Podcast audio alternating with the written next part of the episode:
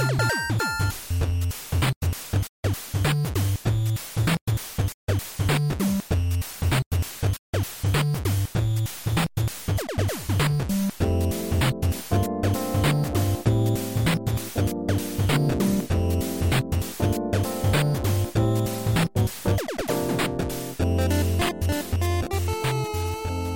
ァミリーステーション第109回です。はい。こんばんは、ドラグーンです。はい、ヨッキーです。はい。えっ、ー、と、今日はちょっとクリンクお休みっていうことで、はい、僕ら二人で、はい、はい、お送りします。はい。ってことで、まあ、今回お便りがどっちゃり溜まってるんで。どっちゃりですね、お久しぶりですね。はい。ということで、今日はサクサクいきたいと思いますので、よろしくお願いいたします。はい、よろしくお願いします。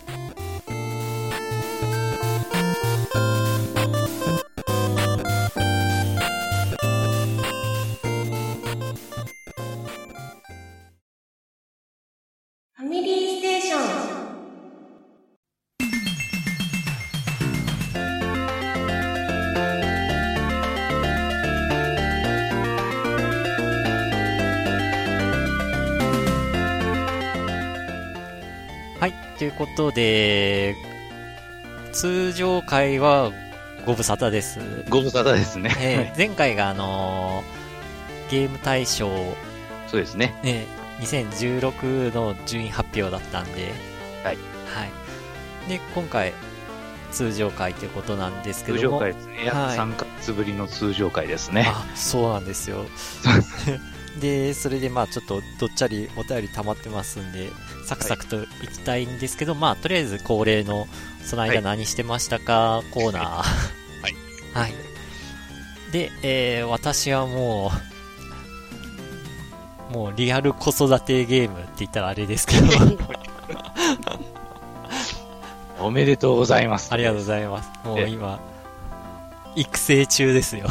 娘をリアルプリンセスメーカーです。そうです。もう、本当娘を育てて、まあ、やっぱ、子供に振り回される毎日で。うん。えだから、世の世間の子供を育ててる親たちはやっぱすごいなって思いますね。うん、うん、まあそんな感じでちょっとまあ、ゲームがなかなか手につかない状態なんですけど、うん、まあちょっとやっってみたって言ったゲームは、なんか周りでなんかスマホゲームで遊戯王デュエルリンクスっていうゲームがなんか流行ってて、まあ要は、あの、あの遊戯王のカードゲームっていう、ね、うん、はい。まあもちろん無料で遊べるっていうあのスマホゲーなんですけど、まあ流行ってるから、じゃあ俺もちょっとやってみるかってことでやってみたんですけど、うん。ああ、やっぱ自分はカードゲームはちょっと、合わないのかなって、なんか、うん、なんかちょっと、お、お、億劫になってしまうっていうか、なんて言ったらいいんですか、ね、なんかこう、いろいろカードの効果を覚えないといけないのかなと思うと。ああ、まあそうですな。うん、はい、で、このカードでどうやってこう戦略練るっていうのがどうも自分には合わないっぽくて。うん。うん、まあ元はね、マジック・ザ・ギャザリングとかあそこら辺のね、あで戦うゲームのようなもんですけどね。えー、で、ジャンプ、遊戯をまあ読んでたんですけども、いざゲームで遊ぶってなるとちょっとやっぱ、うわー、自分にはやっぱカードゲームはちょっと合わなさ、合わないかなって感じで、まあちょっと停滞気味です。なるほど。はい。っていうのと、あと、職場の同僚が任天堂スイッチ買いまして。ああ、買いました。はい。で、職場に持ってきてくれまして で、遊んでみました。うん。スイッ、ワンツースイッチってソフトだったかな？ああ、はいはい。わかります？ちょっとタイトル、ええ、あのー、正確なタイトルちょっと忘れましたけど、ええ、まあ、要はあの、対戦ゲーなんですけど、ええ、はい、まあ、なんか、お互いコントローラー分離して持ってこう遊ぶんですけど、なんか、あ、Wii U っぽい、あ、Wii っぽいなっていう感じはしましたね。で、コン、うん、コントローラーのなんか傾き検知とか、その辺結構敏感っていうか、なんて言ったらいいんですかね。うん、感度が高いっていうか、はいはいはい。結構正確に傾きとかなんか動き把握してんなっていう感じがしましたし、うん、あと画面って結構綺麗だなって思いました。あのあそうスイッチのね。うんうんうん。思ってたより綺麗だったっていうのありましたし、で、同僚はそのワン、ワンツースイッチでしたっけ？しか買ってなくて、はい、いや、それワンツースイッチってあの、遊ぶ相手がいないと遊べない。そうそうそうそう。だから同僚、これ一人じゃ遊べなかったっすって言って、も、職場に持ってきたんですけど。で、周りの同僚たちから、なんでゼルダとか買わなかったんかって、なんか突っ込まれててで、同僚の話ですと、なんかソフトが高かったからちょっと ああ、そのスイッチ。うん、そけ高かったかな？うん、なんか本人的には高かったらしくて、その対戦ゲームの方が安かったからそっちを先に買ったっていうこと、ね、安いのは理由がありますよ、そら。もうみんなして突っ込まれてましたね。なんで一人用プレイのゲーム買わなかったんだって。うん、パンツスイッチは一通り遊べばありゃ十分でしょっていう感じのゲームだし。うん。うん。っていう感じ任天堂スイッチ触ってみて、あ、これ思ってたよりなんかいいハードかもってちょっと思いました。うん、値段は手頃だと思いますよ。ええー、あとはやっぱソフト次第ですね。ですね、これからですわ。うん、遊びたいソフトがあとどんぐらい出てくれるかなっていう。うん。うん、っていう感じですね。今まであの何してましたかって言ったら。はい。はい、ということで、こちらは以上で。はい。えー、私、ヨッキーは、まあ、一つでっかいのは、スイッチ買いました。ああ、買いましたか？え、買いました。えー、同時に買ったソフトはゼルダですよ。おなんか相当面白いらしいです。面白いらしいですね。本当ね、いや、もともとやっぱゼルダの伝説ってさ、最初にディスクシステムで出たやつもそうなんですけど、はい、基本的に、あの、オープンワールドって言ったら悪いですけど、うん、あの、行こうと思えばどこにも行けるんですね。最初から。うんうん、ハート3つの状態で。へえ。うん。まあ、あの、今作のゼルダは一応その始まりのところが、あの、ちょっと隔絶された状態になってて、はい、あの結局そこでのプロローグを終えない限りそこから外には出られないんですけど、うんうん、もうそこのプロローグ終わってから外に出ちゃうとですね、うん、行き放題なんですよ、どこでも。へえ。本当。まあ、敵は確かにね、その、中心、マップの中心から離れれば離れるほど、その強くなる、雑魚敵が、強くなる。で、あの、ちょっと道中にその、中ボスみたいな敵もやっぱりおったりするんですけど、まあ、基本的にあの、最初に教えて、えー、くれるところの方面に行ってですね、うんうん、で、そこからはもう、なんちゅうか自由というか、マジで。へえ、うん。どこ行ってもいいみたいな。ただ、あの、本当にどこ行ってもいいんですけど、うん、その、旅先探してから、その、祠っていうところが各所にあるわけですね。う。ん、そこで、あの、その、印っていうのをちょっと集めて、その印を集めて、そのハートの最大値を増やしたり、スタミナの最大値を増やしたりっていう風な強さ、あの、強く仕方をするので、うん、やっぱりあの、探索が必要なんですよ、強くなるためには。うん、ただ、メインクエストとかも、もしかしたらほっとけるのはほっとけるんじゃないのかな？結構。えー、うん。だから、本当になんちゅうか最弱の状態で、うん、あのー、ラスボスに突っ込んでいくっちゅうことも、できなくはないのかな？まあでも、かなり無謀ですけどね。一応、あれなんかこう、ストーリーっていうかまあ話聞きながらこっち行ってあっち行ってってやれば、うん。まあ最低限の、うん。あれはできますけど、本当にあるとこからプツッと、うん。どこ行ったっていいよっていう感じになりますんで、本当に。うん。迷ったりあんましないって感じ？迷ううん、そうですね。あの、結局、まあワールドマップあるんですけれども、えー結局進め方がですね、そのエリアごとに大体分かれてて、マップが、うんうん、そのエリアの中でですね、一番中心になるのは、あの、塔があるんですよ。一個塔が立ってて。で、そこにたどり着けばですね、そのエリアのマップが手に入るんですわ。でそれを見ながら、あの、どこ行こうかっていうのを、いろいろ、うん、あの、決めていくというか。うん。で、塔に、塔にさえ、一回行ってしまえばそこにあのワープポイントができるんですけれども、うんうん、そこからだと結構周りのいろんなところに行きやすくなるんですよ。ちょっと詳しくは言えないけど。ああ、そうなんだ。うん、うん。そうそうそう。うん、そういうふうなのがあるんで、まずはそのエリアの中で塔を探して、で、そこに登って、で、そこの、あの、なんちゅうかマップを手に入れると。いうのが、まあ、基本の進め方かなと。そして、祠を探しながら祠行って、で、祠は、あの、大体が、あの、中で謎解きをするんですね。ほうほうほう。あの、単に敵を倒すようなイベントがある祠もありますけど、うん、まあ、基本的には、いろんなパズルを解いて、で、あの、目的地について、その、あハートの器とか、スタミナゲージの最大値を増やすための、うん、ものをもらうと。あそういうふうな進め。その辺は、ま、昔からのゼルダっぽい感じなのかな。そうですね。まあ、一番最初のディスクのゼルダなんて、あの、ハートの器はなかなかフィールドに落ちてなくて、まあ、あの、迷宮をクリアしないと、もらえなかったけど、あ、でもね、あの、今度はその迷宮に当たるのがその4つの真珠っていうのがあってですね、うん、これをまあ、なんちゅうか、まあ、ありてに言うと味方に引き入れるみたいなことをするんです。うん、そこで、あの、それを守っているボスを倒すと確かにハートの器が1個手に入ります。うん、だけど、それは4つだからですね。もう、あの、本当はやっぱり、あの、地道に強くしていくのはやっぱり祠巡りというか。でからですね、それがまたいいんですけど、また、またそのオープンワールドならではのサブイベントとかも結構豊富でから。これは任天堂本気入れて作ってきやがったなっていう。うん。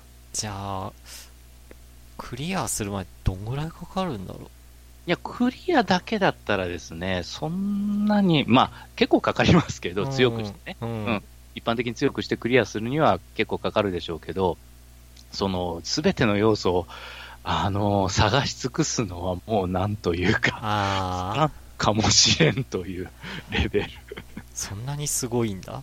ええ。で、すごいです。うん。あの、普段はもう、あれ、なこう、据え置きゲーとして遊んでるって感じ？あ、いやいや、あの、もう 3DS みたいにしてから。あ、もう手元で画面見ながらやってる、手元で、手元の画面でやってます。あ、あちょっとまだ、でかい画面につないでないですが。あ、そうなんだ。うん。まあ、それでも面白いですよ。ああ。うん。だもう、大きい画面の方で据え置きでやってんのかなと思ってたんですけど。ああ、もうずっとあの、手元でやってます。はい。ど、どっちが良い？あの、大画面でもできるけど、あえて今そうやってるっていうのは、やっぱ、手元にあった方がなんか、こう、ちょこちょこプレイしやすいとか、ね、まあそうですね。持っていってちょこちょこはプレイしやすいですね。はいあれ、バッテリーも積んでるからね。ああ、まあでもそんなにやっぱバッテリーはずっと遊んでたらすぐやっぱ、そんなに持たんと思いますね、あれ。ああ、そうなんだ。うん。なんか、ね、まあ、だから、基本的にはバッテリーつなぎながら、手元で。うん、おうん。ネットで見かけた、あの、ニンテンドスイッチ遊んでる写真があったんですけど、うんうん、高校生が学校に持って行って、なんか休憩時間に あの、コントローラー分離して友達と対戦してる様子の写真見かけました。学校に持っていくなよって感じですけど。まあ、それ言ったらもう今スマホでゲームとか対戦とかできますからね。ねまあ、さすがに学校にいる間は勉学しなさいよという。ああ。うちらの頃はね、そんな携帯ゲーム機とかなかったからね。なかったからね、本当遊ぶのにパソコンルーム使ってたような感じ。ああ。いや遊ぶなよって感じだ。時代。学校のパソコンルームで遊ぶなよって。ああ、時代の変化やなまあ、はい、一応そういうふうにスイッチ遊んでますね。はい。まあ、あとはもう、あの、普段通り、あの、FGO とかをちょろちょろやっております。今も、あの、本能寺イベント復刻中ですので、はい。うん。まあ、そんなとこですね。はい。はい。ということで、はい、近況コーナーでした。りしました。はい。ファミリーステーション。はい。ってことで、はい。あのー、12月、去年の12月15日からのメールがたんまり溜まってます。あのー、3ヶ月間。はい、あのー、何でしたっけ？ゲーム対象のあった関係で、うん、あの、ちょっと保留してたお便りがいっぱいあるので、ちょっと、うん、時期的にずれてるかもしれないですが、ご了承ください。しょうがないですね。あの、一般のメール読み読まなかったですからね。はい。読む対象。はい。ってことで、はい、えっ、ー、と、このメールは12月の10、去年の10 2016年12月15日に届きましたメールです。はい。はい、えっ、ー、と、いさきさん。はい。こんにちは、いさきと申します。先日ファミコンクラシックミニが発売されましたが、全然手に入らず、やきもきしております。中に入っているソフトの半分近くは、半分近くはカセットを持っているので、あまりあっても遊ばないかもしれませんが、うん、コレクションで、コレクション欲でぜひ手に入れたいと思っています。えー、年末商戦に向けて再販されると予想していたのですが、12月中旬現在、まだ出てきていないので、年内のニュースが難しいかなと諦めています。そんな中、かねてから欲しかったハードをついに手に入れましたのでご報告させてください。それはゲームボーイミクロ、ファミコンカラーです。こちら、発売当初は DS が出ていた上、ゲームボーイアドバンスでは遊べたゲームソフト、ん？ゲームボーイソフト未対応ということもあり、スルーしていました。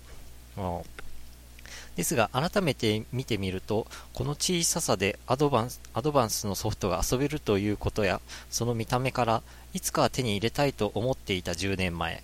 今回のファミコンクラシックミニの登場で、えー、レトロゲームを思い出してしまい、今回ついに中古で手に入れてしまいました。値段は定価より少し足が出るくらいでしたが、とても満足です。現在通勤途中の電車内でマザー3や FF6 アドバンスをプレイしています。そういったわけで最近はアドバンスのソフトをゲームショップで探しているのですが1年ほど前はもっとあった気がしたのですけれど、えー、最近はだいぶ数が減ったように思います。近所のゲームショップではコーナーもなくなってしまい完全にレトロゲーム枠なんだなぁと実感してしまいました。それとフェイト GO でいいんですよ、ね、まあ、グランドオーダーですね。グランドオーダーの、えー、のお話が出ているのを聞いて、私もドハマりしているので、つい聞いてしまいました。なお、えー、課金は星5確定キャンペーン時時くらいの美課金プレイヤーです。年末のイベントが新規お断りな雰囲気を出しているのが少し残念ですが、現在配信中の最新章は無事クリアし、最終決戦に向けて絶賛期待中です。突然ですが、良ければフレンドリーになっていただきたいです。あ、これはヨッキー向けなんですかね。クリンクもやってんのかな？まあ一応やってます。はい。残念ながら僕はちょっとやってないんで はい。じゃあ、後ほど、ヨッキーよろしくお願いします、えー、ちなみに、聖杯は使いましたか？私は星3、牛若丸を90まで上げました。思いのほか強くなってくれて使っていて、えー、楽しいです。欲しいキャラが出てくれないのがもどかしいですが、出て、出てくれたキャラをフル、フル活用しつつ全力で遊んでます。もし誰かに使っていた、もしくは使いたいキャラがいましたら教えていただきたいです。以上となります。また、長文乱文失礼いたしました。これからも配信楽しみにしてます。ということでありがとうございます。うん、ゲームボーイアドバンスか。ああ、懐かしいな、うん、そうですね。マザー3、あのー、まあ、マザー3か。ええ、一応あのー、レトロフリークとかでもね、アドバンスは遊べるので。ああ。うん。でも、ね、ゲームボーイミクロ、ファミコンカラー、確かありますね。結構ちっちゃいなって思いましたけど。ミクロ。うん。うん、思わずマイクロって呼んでしまいそうな、あの、英語綴りですけど、ミクロと。そうですね。うん。いやでもやっぱ中古でもちょっと定価より高めになってんですね、やっぱ。ああ、まあそうでしょうな。ちょっとレアっぽくなってんのレアっぽくなってる。うん。ああ。うーん、あ、そうそう、あの、フェイトなんですけど、はい、あの、ID をちょっと探してみたんですが、さすがにこれ3ヶ月前のメールですしね、あの、相手のフレンドワークでいっぱいになってましたわ。ああ、相手が。美咲さんフレンド枠もいっぱい。あまあ、こっちもいっぱいなんですけどね。もう。あ、一応限度数があるんだ。一応あります。あうん。まあ、なんか、いろいろ聖杯は使いましたかとか、いろいろこれはあの、レベルの上限をあの上げるやつですね。はいはいはい。あの、あの星によってからあのレベルの上限は決まってるんですけれども、最大の、それを無理やり上げるという、へありですね。ただまあ、一番最初からプレイしてる人でも多分15、6個ぐらいしか多分ないはずで、うん、で、90までは結構ボンボンボンボン5ずつとか上がるんですけど、うん、90からは2ずつしか上がらないんですよ、100まで。だから90のキャラを100まで上限上げるのにあの5つ使うんですよね。うん。まあ、そうなるともうあっという間になくなると。まあ、上げたい人だけ上げてくれみたいな。そんな。か。はい。そんな感じの。はい。伊崎さんありがとうございます。はい、はい、ありがとうございます。えー、っと、じゃあ次。はい、えー、構造さんですね。はい。えー、毎度さんです。構造です。そうですか。ドラグーンさん。娘ができましたか。はい。いいですね。うちも娘がいます。3歳。かわいいです。話は変わりますが、先日、友人宅へ遊びに行ったんです。目的はゲームを一緒にしましょうってことで、いや、わかりますよ。いい年をした大人が一緒にゲームしましょうっていうのは小学生かって話ですよね。で、行ったらまずそこの宅のお子さんがゲームを話さず、なかなかさせてもらえず、やっとできたと思うと、奥様がすごいプレッシャーで帰ってくれのアピール。まあ、もう昔のように他人宅でゲーム三昧っていうのは難しいんだろうね。だからこそ、ネットで都合のいい時間に都合のつく時間だけ遊ぶっていうのが主流になるんだろうな、なんなって考えました。でも、やっぱりワイワイゲームするっていうのは楽しいですね。ちなみに、プレイしたのは B のバイオハザード、アンブレアクロニクルっていうゾンビ打ちまくりのやつです。ではでは、良いお年を。ああ、ありがとうございます。はい、ありがとうございます。あ、ウィ、ウィなんね。ウィですね。おー。Wii でも出てたか、これ。ああ、出てたかな まあ、友達ん家で集まってゲームって言ったら、あの、100回記念でクリンクタクで集まった、あの、うん、人生劇場 以来ですねあ。あれもひどかったけど。ゲームそのものがなんかバグってるんかっちゅうぐらいひどかったですよね。あれ以来ですね。ヨッキー最近とかありますか？いや、ないっすよ、そら。一人でもう遊んでるからあ最近の中高生ってどうし、どうしてんのかな？うちらの頃みたいにやっぱ遊び、友達ん家遊び行って遊んだりするもんなんかな？いや、それぐらいするならオンラインで、なんか FPS とかしてんじゃないですか？はあ、時代やな。そっか。そんなに家集まるとか、ねえ。しなくたって、うん。うん。そうだよな。格ゲーも普通にネット対戦できるもんな。できますよ。そうそうそう。ゲーセン行かなくたってね。ああ、昔はね、格ゲーしようと思ったらね、友達ん家行って、ね、自分でジョイスティック持ち込んだりとかして、やってましたけど。うん、そうですな。ああ、大学の頃、あの、サタンボンバーマンで10人対戦はしたことあります、ね。もうわけわからない。もう、うん、やっぱ友達らはやっぱサターン持ってるんで、コントローラーを10人分集めやすかったんですよね。うん、で、あとあの、タップ、1つのタップで5人つなぐってタップを2つ用意して、うん、で、そこにコントローラー10個挿して 画面1つでボンバーマン10人対戦っていう ごちゃごちゃです。いやでもやっぱ楽しかったですね。10人集まってやるっていうのは。相当なんかあちこちで悲鳴やらなんやら、阿鼻教官がっていうかもうあっという間にやられますわ。人に、はい、うん、っていう感じで、うん、あ遊べる、まあ、またなんか、集まって遊べる機会があれば遊びたいですね。そうですね。えー、小僧さんありがとうございます。ありがとうございます。はい。で、続いて、チキさん。はい、ああ、久しぶり、チキさん。久しぶりですね。うん、ご無沙汰してます。今月、えー、部署移動と第2子誕生により、とても忙しいです。あら。仕事は変わったので、一段落していますが、またお便りします。ってことで、ありがとうございます。はい、ありがとうございます。あ、そういえば、チキさんもなんか生まれたってなんか書いてましたね。あの、Facebook で繋がってるんで。はい。リアル子育て最中ってことで。ああ、もうチキさん久しぶりやな。いつ会って以来だろう。本当ですな。うん。またちょっとちょこちょこお便りください。お待ちしております。はい、ありがとうございます。はい。えっ、ー、と、次はエルドンさんからですね。はい。えー、ドラグーンさん、クリンクさん、ヨッキさん、こんにちは。え放送の中でゲーム対象の時には普段お便りのない人からも応募が届くというお話をされていて、あ、完全に自分もだと思い、お便りを送ろうと思いました。はい、ありがとうございます。えー、ドラグーンさん、お子様の誕生おめでとうございます。ありがとうございます。子供が生まれた後のゲームをプレイする環境というようなお話があったので、私のゲーム状況をお話しします。うちは5歳と3歳の子供がいます。そして共働きであるため、なかなか慌ただしく、基本子供が起きている時間にはゲームできないです。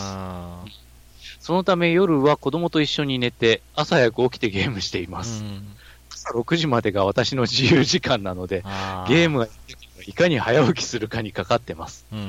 なお、まだ発売日に買ったペルソナ5がクリアできてないです。ああ、これ12月30日の時点でね、お便りえー、最初は子供を寝かしつけてから起きてたのですが、なかなか子供は寝なかったり、そのまま自分が寝ちゃったりすると、やりたいことができず、精神的にすごく疲れるので、いつ早く寝て早起きするようになりました。ああ、なるほど。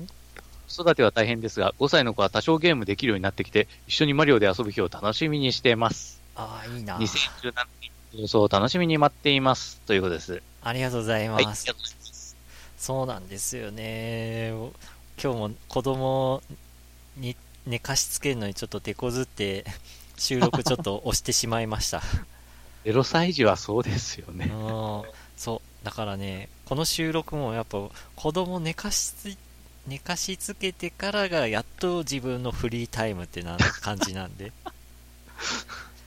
日中は難しいですねうん本当きついですよねそらはい、あ、はい。ということで、エルドンさんありがとうございます。はい、ありがとうございます。えー、またなんか子育て話、ちょっとお待ちしてます。さいろいろ参考にしたいと思いますので。はい。よろしくお願いします。はい。はい、えー、っと、続いて、えー、ケリーさん。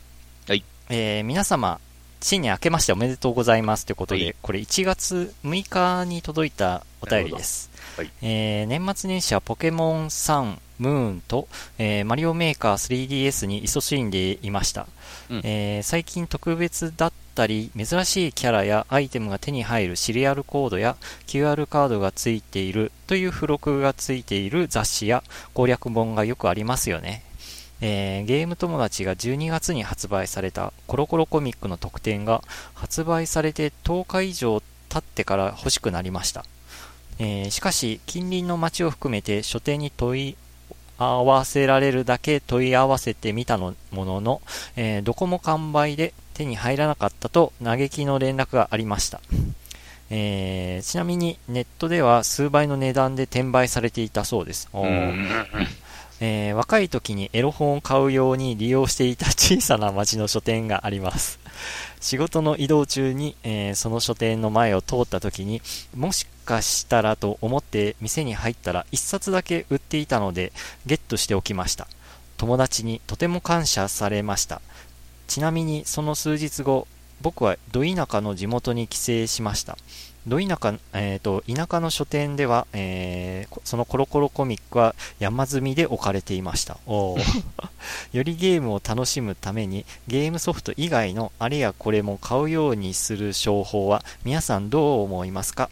ではまたメールしますねってことでありがとうございます。ありがとうございます。確かに多いですね、今なんかこう、シリアルコード付きの雑誌っていうのが。うーん、特典ですかね。えーうん、まあ昔からね、あるやり方ではありますけども、ええ、うーん、どうでしょうな。ああ、でも、それ言ったら俺も結構なんか買ってるな、あの、PSO2 で、島村とコラボして、はいはいはい、はい、その、なんかシャツについてるシリアルコードとか、うん。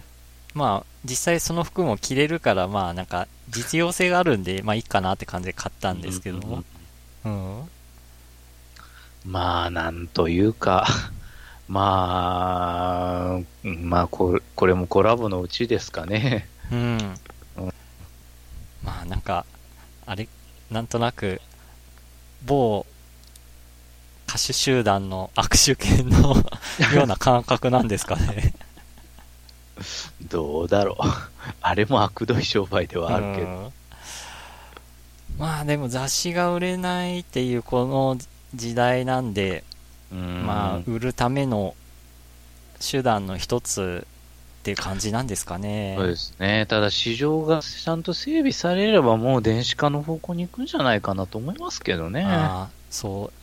電子書籍っていうか、で、た、うんと、スマホとかタブレットで漫画とか読みたいなと思っても、値段が、あの、普通の紙ベースと値段そんなに変わんないことが多くて、うん、なんかこれが半額とか、半額以下とかで安く売ってたら、電子書籍買うのになーって思うことがちょこちょこあります。うん。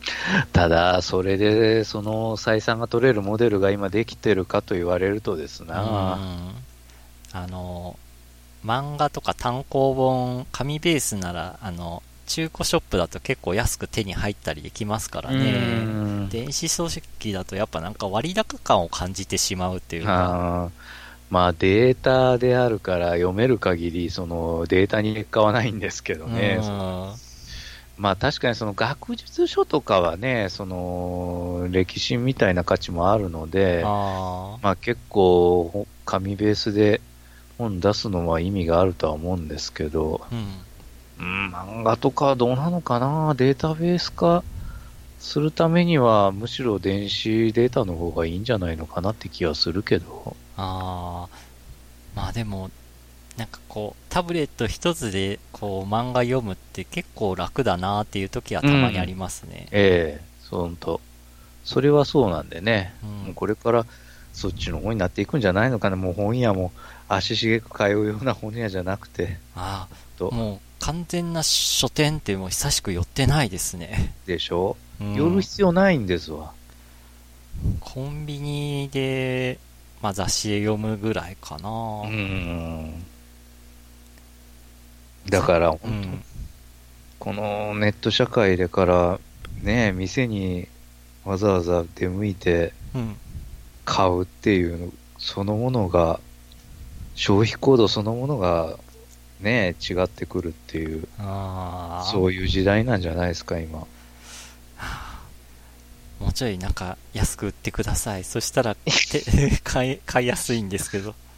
まあ、そういうことを言い出すと、もうやっぱ、なんというかね、うん、あの、物流もそうですけどね、うん、あの、ちゃんとした送料ね、取らなくて、それに見合ったサービスを提供できなければ、そりゃもう、なんというか、値段を上げるしかないわけですよね。うん、だから、それ相応の値段っていうのはやっぱど、ちゃんとあるわけで、まあ結局その、クリエイトするものに対ゲームでも、それはね、絵でもそうですけれども、やっぱり、それなりのあの、お金がその作った人に最低限回らないと、うん、作らないわけですよね、普通。まあ、確かに。作れないんですよ。うん。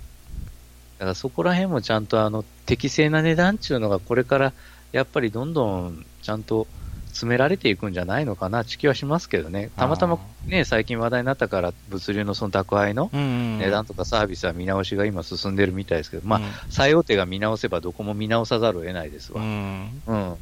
だからそういうふうに今進んでるですけど、まあ、ここら辺のまだ、その電子書籍とかそこら辺はまだちゃんと市場が成熟してないとは思うんで、うん、まあ、これからでしょうね、適正価格とかそこら辺が。かな。あの、うん、ただ、紙と同じような感覚でいくと確かにちょっと厳しいかもなという気はしますけどね。うん、ただ、あの、電子だからその、ただだっていう感覚だとちょっとやっぱりそれは違うかなと思います。まあね。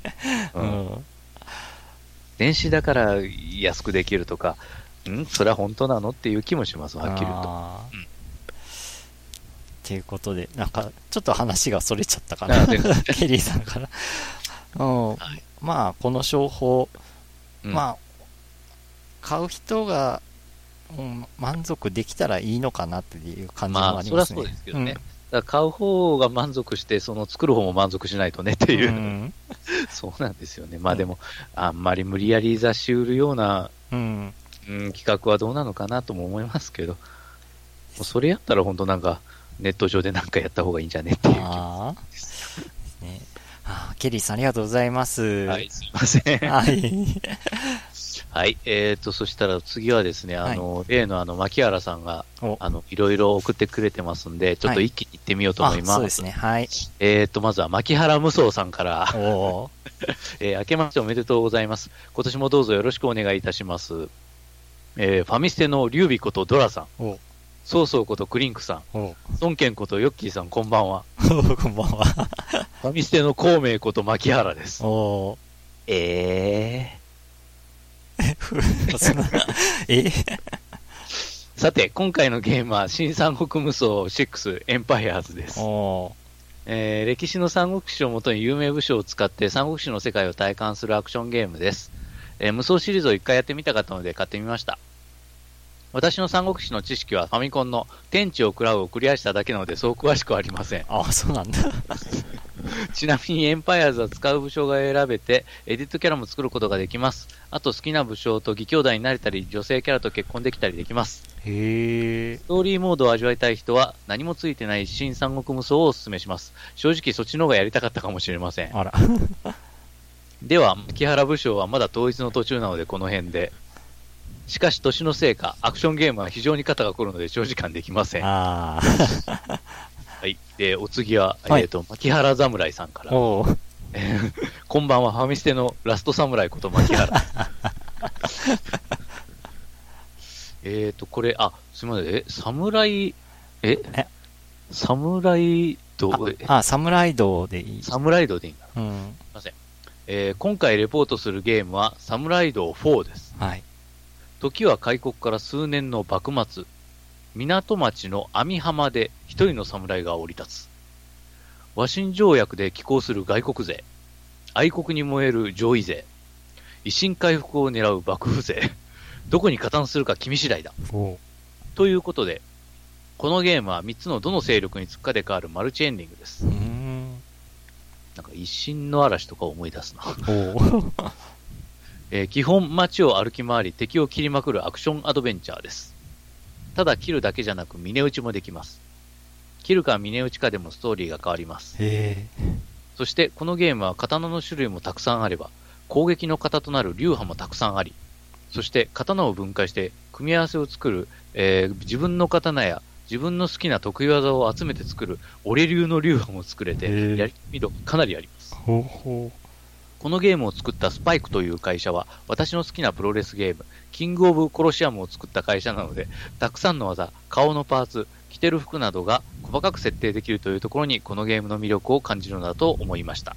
牧原侍、カン。カンなんだ。でそして次が、はい、えー、牧原番長さんから。こんばんは、ファミステの番長こと牧原です。高校の時は悪ばかりして、学校も老けてましたね。かっこ、本当は無遅刻無欠席の皆勤賞。あ、いい、いい人や。今回のレポートは PSP 喧嘩番長4です。まあ内容は想像通りの喧嘩で最強を目指す高校生の物語です。この喧嘩番長は1、2を PS2、えー、3、4、5が PSP で出ている人気タイトルです。ゲームはアクション RPG なんですが、まず喧嘩を売るごとにメンチを切って、単価、かっこ言葉を選ぶ。という形式でバトルが始まります。へ不意打ちもできますが、卑怯なことをするとシャバ像になり、シャバ像だと買い物で店に入ると、ゲえー、っと、シャバいやつには売れないと商品を売ってくれます。なんじゃこりゃ。このゲームを作ったスパイクという会社は、私の好きなプロレスゲーム、キングオブ会社なので、たくさんの技、青のパーツ、着ている服などが細かく設定できるというところに、このゲームの魅力を感じるのだと思いました。お気づきだと思いますが、最後の一文は、えー、サムライドのコピペです。ですよね。そう、喧嘩番長もスパイクが作ったゲームなのでした。脇原番終わり。あ、終わり。ああ。ありがとうございます。ありがとうございます。なんか似た文章やなと思ったら、やっぱコピーペか。ああ、なんかいろいろゲームしてますね、牧原さん。まあ、三国無双とかはね、あれですけど。うん、うん、エンパイアーズって本当、なんかあの、国づくりっぽいですね。あの、ゲームするんで。へえ。もう、アクション、アクションをしながらというところですね。ああ。もう無双って聞いたらもうわらわら出てくる敵をガッタガッバッタバッタ倒していくだけのゲームってイメージなんですけど、なんかまあそれ以外にそういうなんか国が作れるんですか？まあ結局その自分のなんちゅうか、あの陣地中核にやって、うん、店とか発展させて、うん、あ武将を結局あの仲間にしてからいろんな任務に就かせたりとか、うん、うんうんそういうことができる。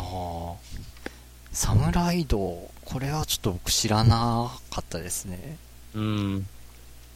まあ、なんか本当、聞いたら、あの、石の嵐みたいになんかうん。まあ石の嵐も、あの、あれはその、なんていうか、思想を説得して変えていくっていうのがメインなんですけど、最初は。うん。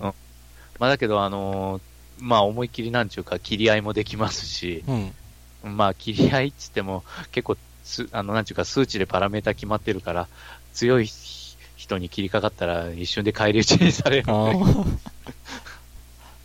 まあ、かといえば、その出世とかしてですね、うん、の藩のね、大名とかに取り入ってから、あの結局軍隊率いて、うん、その隣の藩とかに、あの攻め入ったりとか、そういうこともできるゲーム。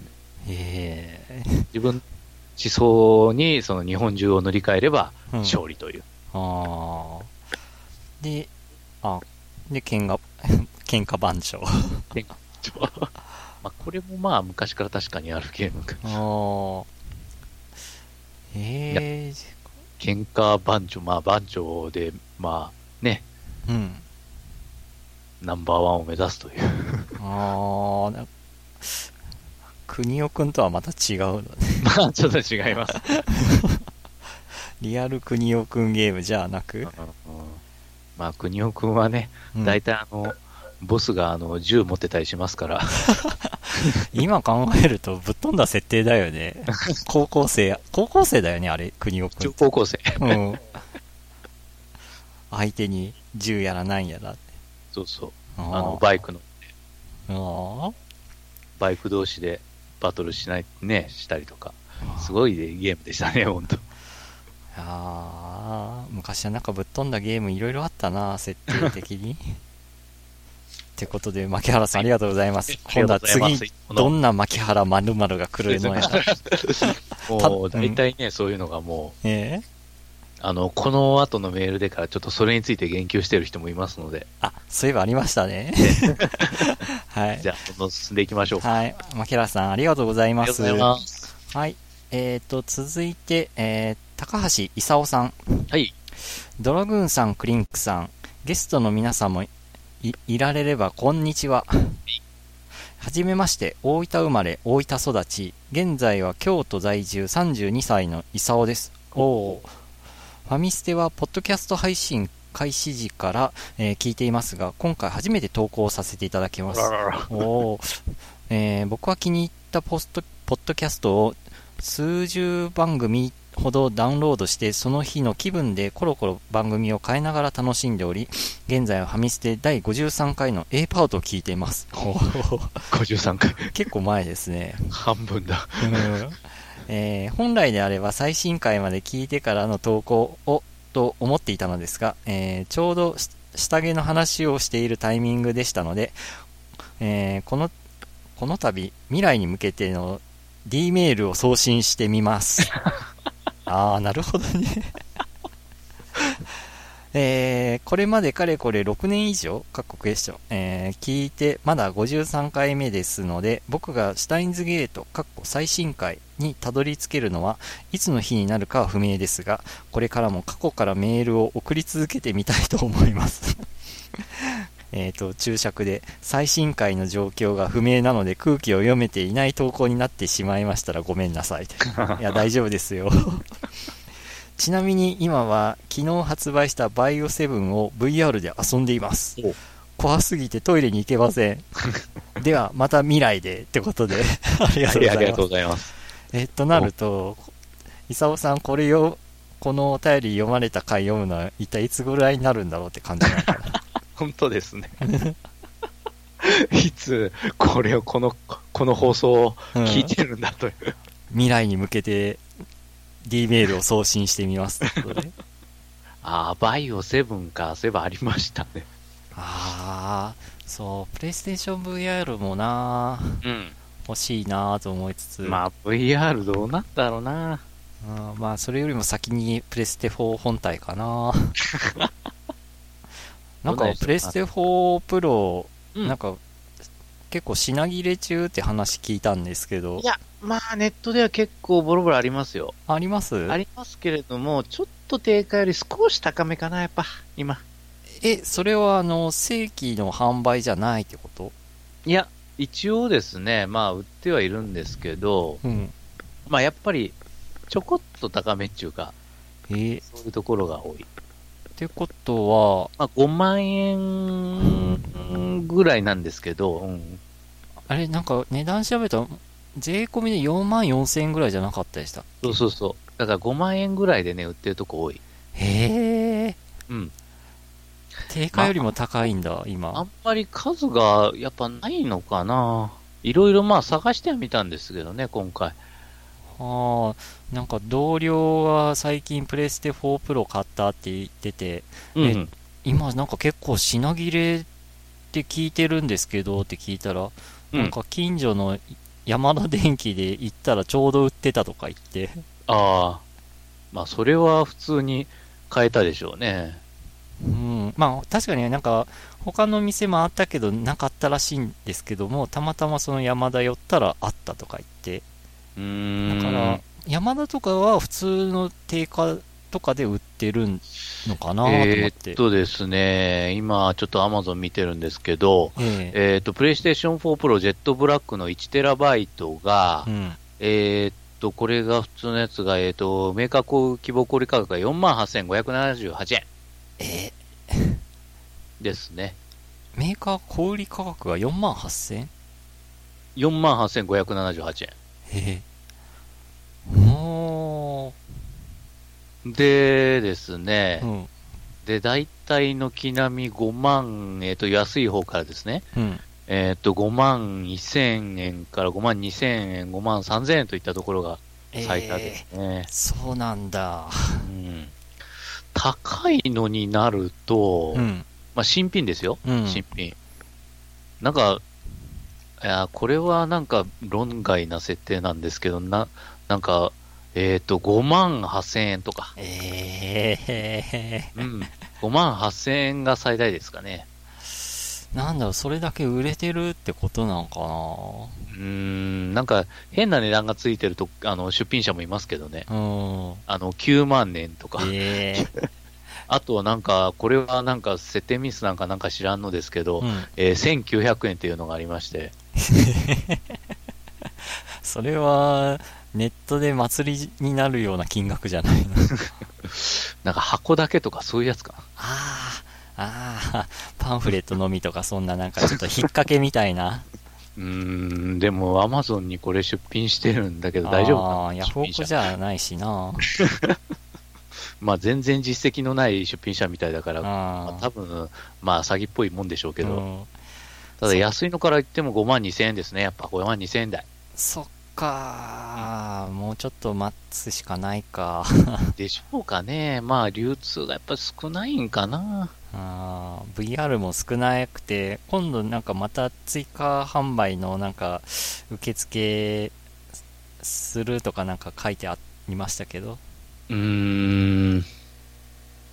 そうですね。まあ、一応この PS4 Pro ジェットブラックは 1TB のこれがね、うん、まあ、決まったペースですんで、うん、まあ、ちょっと、うん、しょうがないっちゃしょうがないかな。ただ、中古であればですね、やっぱそれなりに、あの、値段は下がりまして、えっ、ー、と、中古でまあ、ちょっと傷とかありで、だからなーっていうところで4万5千円。